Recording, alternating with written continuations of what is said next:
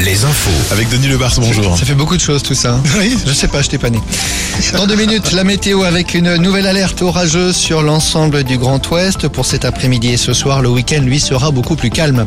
Le trafic des trains interrompu depuis ce matin entre Nantes et Angers. Un défaut d'alimentation électrique est à l'origine de cette difficulté. Le trafic devrait reprendre en début d'après-midi. De nombreuses réactions après l'annonce de la démission du maire de Saint-Brévin, Yannick Morez, qui a subi des menaces, des intimidations et dont la façade de la maison a été incendiée au mois de mars. Il envisage même de quitter sa ville. Parmi la réaction, celle de d'Emmanuel Macron qui dit sa solidarité avec l'élu. Ce dernier, rappelons-le, portait un projet très contesté dans sa commune, le déménagement d'un centre d'accueil de demandeurs d'asile près d'une école de Saint-Brévin. En Creuse, des élus d'une vingtaine de communes prennent des mesures anti-sécheresse. Ils vont plus loin que l'état de vigilance décrété par la préfecture. Des communes de la région de Guéret, l'arrosage des jardins est interdit en journée, de même que le remplissage des piscines.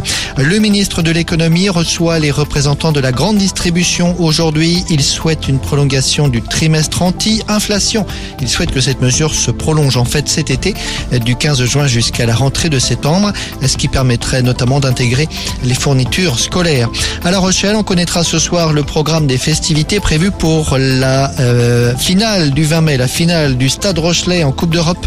Y aura-t-il un ou des écrans géants Y aura-t-il une fan zone? Le maire tient un point presse à 17h. En 2019, pour la finale du championnat de France, une fan zone avec écran géant avait été installée sur la place Saint-Jean d'Acre, là où se trouve la grande scène des francopholies.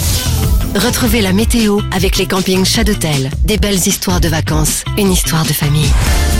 Le retour des orages donc, la quasi-totalité des départements du Grand Ouest sont en alerte euh, jaune. L'alerte court de 15h à